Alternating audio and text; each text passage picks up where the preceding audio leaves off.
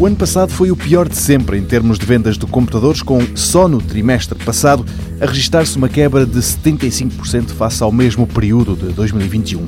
Os dados são revelados pelo site português Sapotec, que falou com o analista de mercados Francisco Jerónimo, o vice-presidente para a área de Data and Analytics Devices na ITC Europa, revelou que todo o ano foi em perda, com os últimos três meses de 2022 a registarem uma queda muito acentuada. A quebra explica-se também com a atual fase da pandemia e espelha o que está a acontecer no resto do mundo. Em 2020 e 2021, o crescimento das vendas foi muito expressivo e agora vem o reverso da medalha.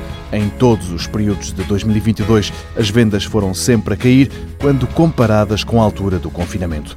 De acordo com o relatório da IDC, nenhuma marca fabricante de computadores se safou deste mau momento do mercado. Mesmo assim, não houve mudanças na tabela dos mais vendidos em Portugal. A Lenovo mantém a liderança, com 22% da cota de mercado. Depois vem a HP, com 18%, e a Asus, com quase 10%.